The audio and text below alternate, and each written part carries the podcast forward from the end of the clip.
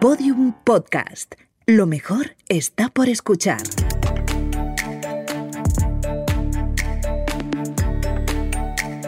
Historias de vida. Un podcast del Observatorio Vodafone de la empresa. Con Macarena Berlín.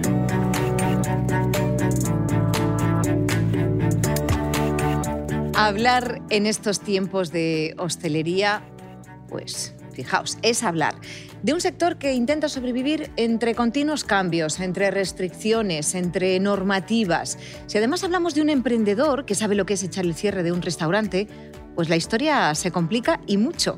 Es lo que le pasó a David Langa, un joven emprendedor cuyo primer proyecto no acabó de funcionar y que decidió reinventarse con parte de su pasado y pensando mucho en su futuro. La historia de David es una de las historias que os estamos contando en este podcast del Observatorio Vodafone de la empresa, en el que queremos aportar algo de ayuda, de inspiración, de compañía a los autónomos y a los pequeños empresarios en estos tiempos complejos.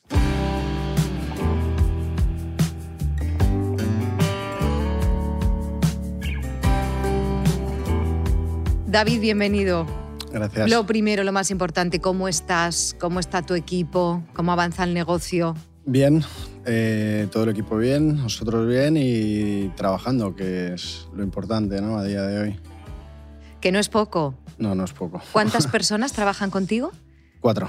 Cuatro, tienes a cuatro. ¿Y no has hecho ERTE? No, no hicimos ERTE. Esto de repente mm, sorprende, sorprende y mucho, ¿eh? Sí, eh, puede sorprender, pero bueno, nosotros veníamos de una trayectoria en la que, en la que bueno, veníamos muy justitos de todo porque era, es un, restaurante que llevaba poco tiempo y, y que abrir mercado en, en, este mundo a día de hoy no es fácil, ¿no? sobre todo si eres una empresa pequeña. Y, y bueno, eh, cuando llegó todo el, todo el tema este de la pandemia, pues nosotros ya, ya veníamos un poco apretados. Y tú venías eh, muy empoderado, esta palabra eh, que siempre está como muy de moda, porque habías aprendido mucho, la tuya es una historia de valentía. En 2015 emprendes, abres un restaurante, sí. una franquicia. Sí. ¿Y por qué? ¿Por qué una franquicia? Bueno, pues porque me surgió la oportunidad, ¿no? Por, por conocidos y por, por contactos, pues bueno, me surgió la oportunidad de dar un cambio en la vida y, y bueno, la cogí y, y, tampoco me arrepiento. ¿Y cómo financias esa franquicia? Bueno, básicamente con, con, los ahorros que tenía. O sea, fue una inversión personal. También algo con el banco y tal, pero bueno, básicamente, principalmente con, con lo que tenía. Bueno, David, tú apostaste por una franquicia, un modelo que algunos autónomos, pequeños empresarios, pues quizás se estén planteando en este momento. Vamos a escuchar a, a, Gordon Tregold, es un británico, experto en liderazgo, que da algunas claves para tomar la decisión de invertir en una, en una franquicia. Mira, te lo voy a poner. ¿Es más fácil empezar con una franquicia? Bueno, en cuanto a llevar un negocio, yo diría que no, porque hay que llevarlo igual, y las ventas, el marketing. Pero cuando empiezas con una franquicia, no tienes que dar con una nueva idea. No tienes que inventar un producto. No tienes que pensar cómo va a ser, ni cómo lo vas a vender en el mercado. Con una franquicia, muchas de esas cosas ya te vienen dadas. Si abres un Subway, sabes que vas a vender bocadillos. Te dan la carta, te dan una idea de cuál es el margen de beneficios, cuánto tienes que vender para alcanzar tus metas. Pero aún así, tienes que manejar la empresa, tienes que liderar a tu equipo, tienes que hacerlo realidad. Con una franquicia, te ahorras pasar por esa parte creativa de inventar algo novedoso, que es una parte difícil. Pero no debemos olvidar que llevar un negocio es difícil. Hay que vender, hay que sacar beneficios y liderar al equipo hacia el éxito. Creo que si tienes una idea brillante, entonces tal vez sea mejor ir por tu cuenta. Pero si no tienes esa idea y lo que quieres es tener un negocio, echa un vistazo a las franquicias y encuentra alguna que se adapte a ti. Infórmate, haz bien los deberes y ya invierte y empieza. Esto nos lo contó en su momento Trevor. Eh, lo cierto es que tú ya has pasado por esto, la franquicia cerró y tu restaurante ha franquiciado iba muy bien. ¿Cómo te sentó ese cierre?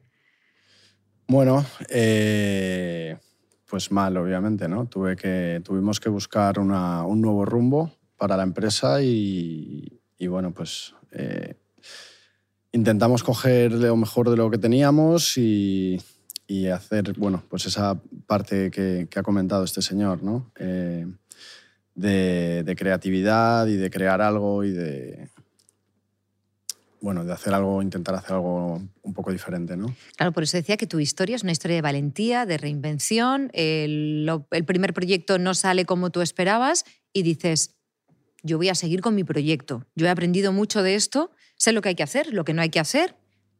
Sí, bueno, eh, como decía este señor, pues eh, cuando trabajas con una franquicia ellos te dan el producto, ellos te dan un, know-how, ¿no? que es, otra palabra que también está como muy de moda, ¿no? know-how. Em, y tú lo que tienes básicamente que aprender pues es, es, eso, ¿no? es a llevar un equipo, es a, bueno, pues lo que hablaba el ventas, eh, hacer equipo y que todo pues, esté un poco en orden y que todo funcione. ¿no? Eh, cuando ya emprendes con una nueva idea es, es diferente, ¿no? tienes que crear muchas más cosas, tienes que Tienes que crear, pues bueno, desde la identidad del negocio que quieres hacer hasta, hasta la tecnología, ¿no? También eh, meterte un poco en... Tienes que saber un poco de todo, ¿no? tienes que intentar aprender un poquito de marketing, un poquito de, reformar el local, un poquito de, de, todo, ¿no? Tienes que, al ser tan poca gente la que trabajamos allí, pues... El presente se llama Eat Me, es un nuevo restaurante, también es hamburguesería, pero con opciones más sanas. Incluso tienes opciones vegetarianas. Te lo he preguntado nada más verte. Sí. Oye, ¿en qué momento os encontrabais cuando llega la crisis sanitaria? Dices tú que ya estabais empujando, ¿no? Eh, ¿No habíais, habíais abierto hace poco? Nos encontrábamos en un punto, perdona que te haya interrumpido, eh, nos encontrábamos en un punto en el que, en el que pues veníamos de un año difícil, ¿no? Abrimos en abril de 2019 y, bueno, eh, al ser un nuevo concepto, aunque estés en la misma localización, pues eh, para, el público es, una, es, un sitio nuevo, ¿no? Partes, partes de cero, básicamente. Y, y, bueno, pues estábamos en el punto en el que no sabíamos eh, si íbamos a poder realmente salir adelante o no. Estamos viviendo una crisis grave. Esta frase obvia, dado el contexto, eh, contiene una palabra que define muy bien una situación a la que es posible darle la vuelta. Le hemos pedido a Alex Rovira, uno de los motivadores que tenemos en este podcast, en Historias de Vida, que nos hable más del futuro y de esta palabra crisis, que, ¿quién lo iba a decir? Tiene su lado positivo. Cuando somos autónomos o pequeños empresarios o formamos parte de una pequeña empresa, es mucho más fácil sentirnos vulnerables a los grandes movimientos de recesión, de bloqueo del entorno. Tendemos a pensar, y con sentido común, que las grandes organizaciones tienen más recursos para tirar adelante, no solo financieros, sino cuentan con equipos de trabajo más grandes que pueden ayudarse unos a otros. Entonces, ¿qué herramientas tenemos los que nos sentimos solos ante el temporal? Pues eh, las fortalezas que tenemos nosotros internamente, el anclaje a la experiencia del pasado, tanto a partir de lo que sabemos hacer como de los recursos emocionales para ganar fuerza. Y en ese sentido, te propongo un ejercicio, un ejercicio muy simple, que a mí personalmente me ha sido de utilidad porque yo también me he tenido que reinventar radicalmente en todo este proceso. Y es que hagas un inventario de aquellas situaciones desafiantes que profesionalmente has vivido en el pasado y que has superado. En primer lugar, describirás la situación. En la crisis del 2008, por ejemplo, se me agotó la cartera de pedidos en muy pocos meses y entonces hice tal cosa. Describe la situación de partida. En segundo lugar, ¿cómo la solucionaste? La descripción y luego, ¿cómo la solucionaste? ¿Qué hiciste? Y ten en cuenta no solo lo que hiciste, sino qué pensamientos tuviste para hacer eso y qué emociones te apoyaron para hacer eso. Acción, pensamiento y emoción. Y lo describes. Por ejemplo, la emoción puede ser, la rabia me llevó a moverme la, necesidad me llevó a hacer, hacer cosas que no había hecho antes. Innové a la hora de vender de tal manera. Innové buscando un portafolio de productos distinto. Innové entrando en, formación de eh, venta digital. En tercer lugar, ¿cómo te sentiste cuando lograste eso? No es un ejercicio gratuito porque lo que pretende el ejercicio es evocar los recursos que ya son tuyos porque los has vivido como autónomo, autónoma, como, como pequeño empresario o empresaria, y reforzarte motivacionalmente a partir de tus propios logros. Cuanto más exhaustiva sea la lista, y aquí es importante porque a veces tomamos solo el ordenador o el papel o el lápiz para las tareas operativas del negocio, para mandar un email, para mandar un presupuesto, para comunicarnos por, WhatsApp con nuestro cliente, pero tan importante como eso es dedicar una pequeña parte de nuestro tiempo a trabajar en nosotros mismos, evocando en la memoria nuestros recursos, cómo nos sentimos y por lo tanto qué podemos convocar hoy, aquí y ahora. Hay, un, hay, un, hay una reflexión fundamental y es que la experiencia no es solo lo que llevas contigo en relación a tu capacidad de hacer negocio constantemente. La experiencia es también lo que llevas contigo en tu fuerza interior, en tu capacidad de transformarte, en tu capacidad de coger oxígeno en la adversidad y tirar, y tirar adelante, porque si no tienes quien te motive, tienes que encontrar en ti misma y en ti mismo los recursos para hacerlo. Haz el ejercicio. ¿Qué viviste? ¿Cómo lo solucionaste? ¿Cómo te sentiste? Y de todo lo que hayas escrito, ¿qué puedes convocar aquí ahora para seguir creciendo o seguir sobreviviendo en un entorno como el que estamos viviendo? David, ¿has llegado a hacerte alguna reflexión, a sacar alguna conclusión? ¿Te has parado a pensar en la situación anterior, en la que estás viviendo ahora? Eh, sí, estoy bastante de acuerdo con, todo, lo que, todo lo que ha comentado. ¿no? Eh, desde lo primero que ha comentado sobre las empresas pequeñas y las empresas grandes, ¿no? cómo mm. les afecta la crisis. Em, yo pienso desde mi propia experiencia que cuando eres una empresa más pequeña tienes más versatilidad para reinventarte que una empresa grande. ¿no? Yo creo que en, estos tiempos de crisis eh, tan grande como la que hay ahora, eh, cuanto mayor es la empresa, probablemente, por lo menos en, el sector nuestro, mayor es el problema que tienes.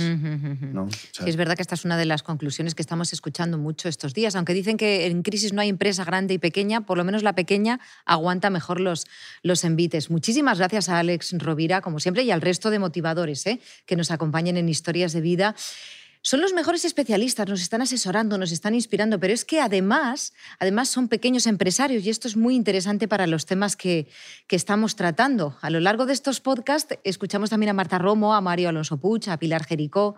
Economía, medicina, pedagogía, son autores de obras interesantísimas.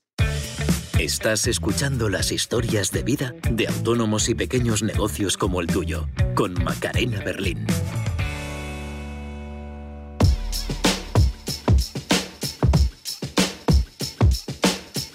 David, hablando de estas reflexiones, cuando se decreta el confinamiento, te reúnes con tu equipo, con tus empleados y empleadas y tomáis una decisión.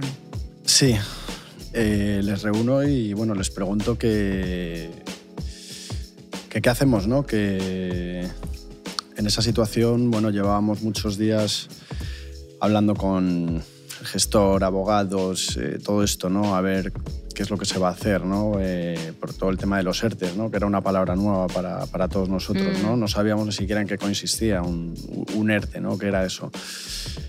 Eh, y yo después de investigar todo lo que pude y de hablar con toda la gente que pude, eh, pues bueno, tomé la decisión de hablar con el equipo y preguntarles si querían que siguiéramos abiertos, aunque fuera solo para el domicilio, lo poco que pudiéramos vender porque yo, bueno, pensé que podía ser una oportunidad para nosotros, ¿no? Eh, si todo el mundo cierra y tú eres la única opción que tiene la gente, pues al final eh, es, una, es, una, forma de darte a conocer. ¿no? Claro, en medio del caos, de la incertidumbre, decides no cerrar, no hacererte. De hecho, desde la primera semana estabas ya sirviendo comida a domicilio. Sí, no cerramos ni un solo día. Y bueno, eh, los primeros días facturábamos muy poquito y luego fue creciendo exponencialmente. David, tú eres informático. Sí. ¿En qué te ha ayudado la tecnología? Pues mucho. La verdad que todo lo que te traigo atrás eh, de experiencia con la tecnología, pues eh, te sirve mucho, no solo en el trabajo, en la vida, ¿no? Para todo. Cualquier experiencia que tengas, yo creo que te sirve siempre en el futuro, en la vida, ¿no? Pero en este caso, con la tecnología, eh, nos ha ayudado mucho. Nos ha ayudado mucho porque yo estoy muy familiarizado con ella y a la hora de hacer toda la tecnología funcionar bien em, en un negocio de este tipo es, es, es clave.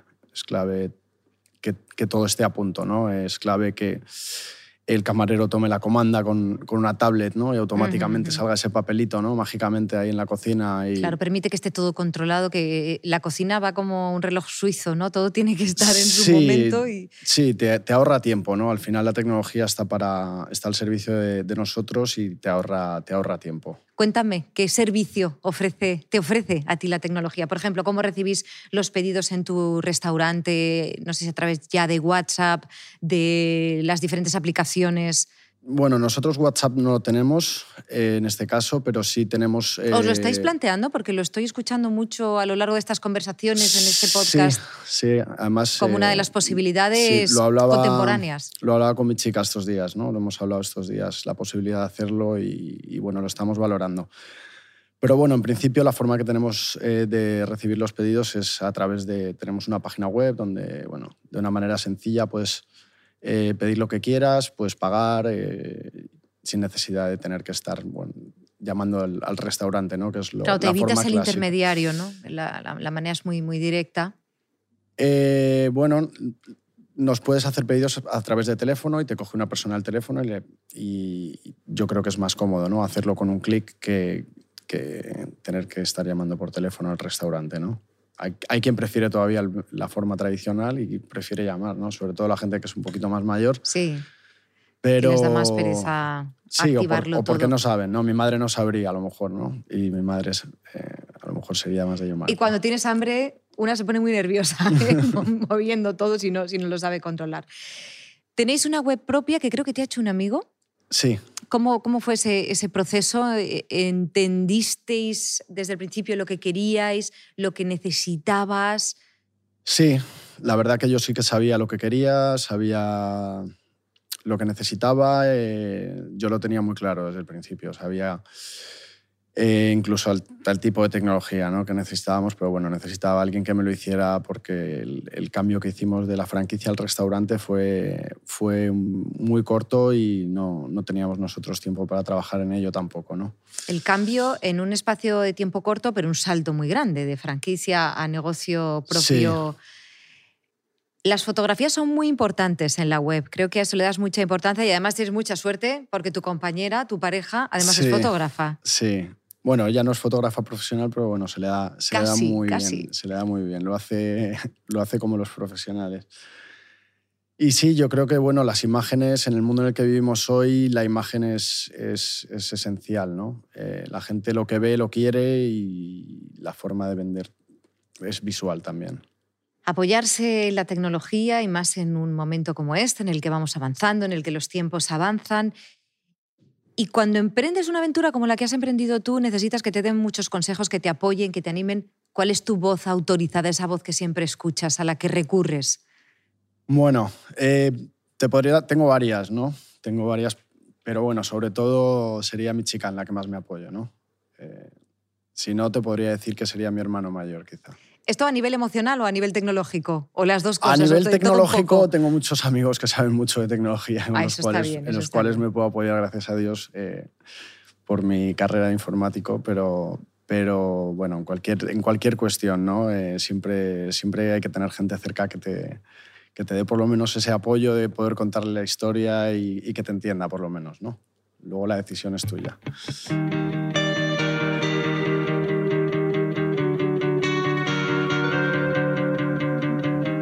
David que cuando se enfrenta a un problema, cuando tiene una duda, cuando necesita asesoramiento, pues recurre a su novia, a su pareja, por cierto, ¿cómo se llama? Carolina. Carolina, que además es noruega. Sí. O sea, lo hacéis en otro idioma. Los autónomos, los pequeños empresarios, nos llevamos los problemas siempre a casa, las alegrías, eh, las penas, los miedos, vamos, vamos arrastrando el trabajo donde quiera que vamos, ¿no? Es difícil no hacerlo. ¿eh? Hemos pedido a una de nuestras motivadoras, a Marta Romo, que nos dé claves para gestionar correctamente las emociones, esas emociones que arrastramos y que nos llevamos a casa. Cuando eres autónomo, eres tu propio jefe y no hay una distinción entre lo personal y lo laboral. Te llevas la casa al trabajo, el trabajo a casa y al final todo es un lío a nivel emocional. Las emociones elevan su volumen y tienes la sensación de que no puedes regularte, que no puedes controlarte. Bueno, esto es una falsa sensación que se puede gestionar. ¿Cómo? Lo primero, conociendo muy bien la función de las emociones. Mira, las emociones tienen un para qué. ¿Para qué? ¿Para qué sirven? Primero, para darte información sobre cómo te afecta lo que está sucediendo. Y después te ponen en movimiento, te permiten entrar en acción en consecuencia. Cuando tú tienes esto claro y prestas atención a cómo te sientes, es mucho más fácil entender lo que te sucede y actuar en consecuencia. Otra variable importante para tu propia regulación emocional y para que puedas eh, equilibrar el volumen emocional en tu día a día tiene que ver precisamente con gestionar las emociones a tiempo. Muchas veces estamos acostumbrados a reprimirnos, y más cuando la situación es difícil. ¿no? Te reprimes ante los clientes, ante tu propio equipo, aunque sea pequeño y tengas confianza con ellos. ¿no? Y luego llegas a casa y sueltas la bomba emocional. Bueno, pues la clave está en gestionar la emoción al segundo, al minuto, cada vez que acontezca, sacarla fuera. Porque lo que hacemos si no es vivir las emociones en diferido y no tiene ningún sentido. La emoción actúa en tiempo presente y su función está en tiempo presente. Cuando tú no haces caso a la emoción y te la llevas a casa o la de casa te la llevas al trabajo, la emoción se amplifica y comienza lo que llamamos el pensamiento rumiante. Le das vueltas a las cosas y al final estallas. Entonces, súper importante que cada vez que te enfrentes a una situación que te provoca una emoción fuerte, escuches esa emoción. ¿Qué es lo que te está diciendo? Por ejemplo, es normal que cuando de repente estabas esperando un pedido y no llega a tiempo, te enfades ¿no? y aparezca la ira. Es normal que te sientas así. Lo que tienes que ver es qué información me está proporcionando esa emoción y qué puedes hacer. En este caso, la ira te va a dar mucha energía para entrar en acción, para llamar a ese proveedor, para ver cómo puedes solucionarlo, pero si lo gestionas a tiempo. Si no lo haces a tiempo, llegarás a tu casa y te enfadarás y estallará la, ira por donde no toca. ¿no? O, por ejemplo, pues muchas veces te, surge una situación dolorosa para ti, ¿no? que de repente pues tienes que prescindir de una persona, de un colaborador, o has perdido un cliente de toda la vida, ¿no? que llevas muchísimo tiempo con, con esa persona, y esto te produce tristeza. Es absolutamente normal. Es absolutamente normal porque tiene que ver con una pérdida, con algo que era importante y valioso para ti. Y si no sintieras esa tristeza o esa pena, tendrías un problema.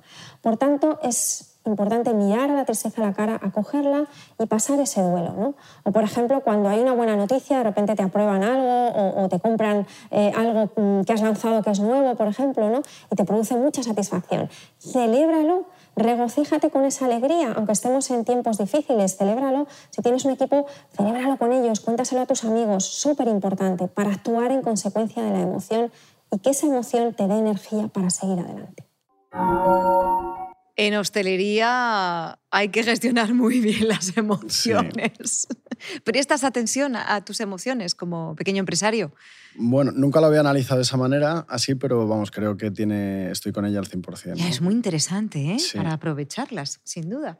Bueno, esto de mezclar la, la, vida personal y la profesional se lleva al extremo claramente en las empresas familiares, ¿no? El padre es el jefe, el hermano es el socio.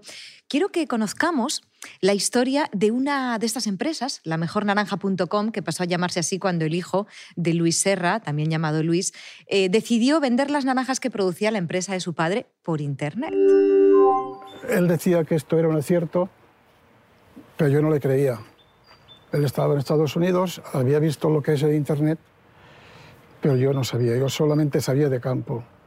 Y me parecía una broma el vender naranjas por Internet. Claro, ahí perdimos un año o dos de poder empezar más pronto. Y la verdad es que no fue, no fue fácil. Empezamos, yo quería vender otras cosas, quería aprovechar Internet, ¿te acuerdas que quería vender camisetas de fútbol, lo que fuera, algo, pero vender algo en Internet y tú estabas empeñado en, en las naranjas. claro, porque es que a mí me sonaba a que tú lo que decías no era real. Tú querías vender camisetas de fútbol. Y yo te decía que camisetas de fútbol no me iba en, Internet y en nuestra zona. Y es cuando yo te digo, vamos a comercializar naranjas. Y tú no te lo creíste, es verdad o no. Y pasamos un par de años sin, sin aprovecharlo. Yo recuerdo que me tumbabas las ideas y me decías, yo no sé lo que es Internet, pero si tú me dices que esta naranja puedes enviarla a través de Internet y mañana esté en casa del cliente, hay que vender estas naranjas por Internet. La suerte es, fue conseguir una empresa de transportes que nos diera un, precio asequible y a partir de ahí ya creamos la página web y empezamos a, a probar. Efectivamente llegó el momento en que el cliente nos llamó y aquello fue una fiesta. A partir de ahí fue progresando, dos cajas, cuatro cajas, diez, cincuenta, y es cuando llegó un momento que mi mujer y yo nos vimos desbordados. Ya no podíamos los dos solos hacerlo. Ellos estaban con su mujer, los dos vivían en Madrid. Y yo le dije, o te vienes aquí, o yo esto no lo puedo, no lo puedo eh, soportar. Estás contando la parte fácil, porque lo, difícil realmente fue conseguir esa primera venta y esas visitas a la página web. Hicimos publicidad en varias páginas de alimentación hasta que sí que llegó esa primera venta que recuerdas tú, que fue como si nos hubiera salido la lotería. Fiesta, una fiesta. Bueno, una de las cosas que también tuvimos que hacer y nos arriesgamos, pero nos dio resultado, fue el mandar la naranja y decir al cliente que hasta que no la probase y le gustase, no la tenía que pagar. La pagaba cuando la recibía y la, probaba. Eso es lo que dio confianza al cliente para saber que detrás no había nada raro, porque claro, en 2002 eh, no todo el mundo se fiaba de comprar por Internet de todos los vídeos que hay en, en, la web del observatorio, en observatoriovodafone.com, este es uno de mis favoritos, porque es un claro ejemplo de empresa familiar, eh, dos generaciones diferentes, la tecnología, ¿no? De qué manera puede ayudar. A veces hay que saber escuchar y gestionar esas emociones, ¿no? En este caso, Luis, hablando con Luis padre. Sí, una historia preciosa, ¿no? Y se ve una vez más, ¿no? Cómo se puede combinar, ¿no? Cualquier tipo de negocio con con, con, los tiempos de hoy al final, ¿no?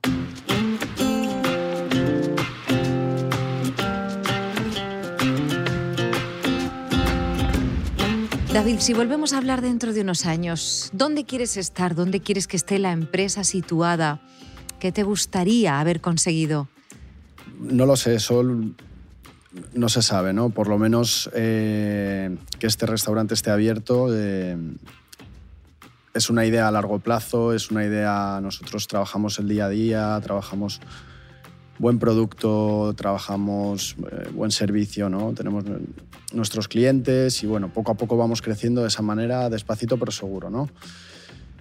Y bueno, yo creo que eso es lo que luego a largo plazo te da la estabilidad, ¿no? ¿Dónde quiero estar? Pues bueno, lo más alto posible, ¿no? Sin renunciar siempre a, a, a tener una vida, ¿no? Y a tener hacer una familia o a, sacar otras cosas adelante también. Pues vamos a por esa estabilidad y luego, lo dicho, a volar muy alto. En este podcast estamos muy interesados en que compartáis siempre el mejor consejo que os han dado y por supuesto que dejéis uno, porque seguro que hay alguien que nos está viendo que lo recibe y que lo necesita. Un consejo que yo pueda dar. Que te hayan dado a ti muy bueno y te voy a, te voy a pedir dos, en realidad, uno que te hayan dado y otro que nos des tú. Bueno, posiblemente respecto a, este proyecto, el mejor consejo lo he tenido mi hermano mayor. Él fue quien me, el que me moralmente ¿no? me empujó a, creer que, que, lo podía hacer tan bien o mejor que otros y, bueno, a creer un poco en mí mismo ¿no? y, en, nuestros proyectos. ¿no? Eh, creo que es importante tener a alguien ¿no? que, te dé, que te dé esa confianza y, y que te pueda dar esos consejos desde, desde el punto de vista de experiencia, ¿no? Y hay que perder un poquito el miedo también, ¿no? Eso, eso lo ves luego una vez que, que pasa el tiempo, ¿no? Que vas perdiendo el miedo a las cosas y que, y que al final las cosas salen, ¿no? Con trabajo y, y, dedicación y constancia, eh, al final las cosas salen. En tu caso ha merecido la pena arriesgarse. Ver cómo cerraba un negocio y decir, pues ahora voy a levantar el cierre la, yo. La satisfacción además es, es, es, diferente, ¿no? Cuando, cuando entra tu creatividad, tus ideas y, tu, y, tus, y tus apuestas propias, eh, la satisfacción es mayor, ¿no? Que cuando trabajas con, con las ideas de otros.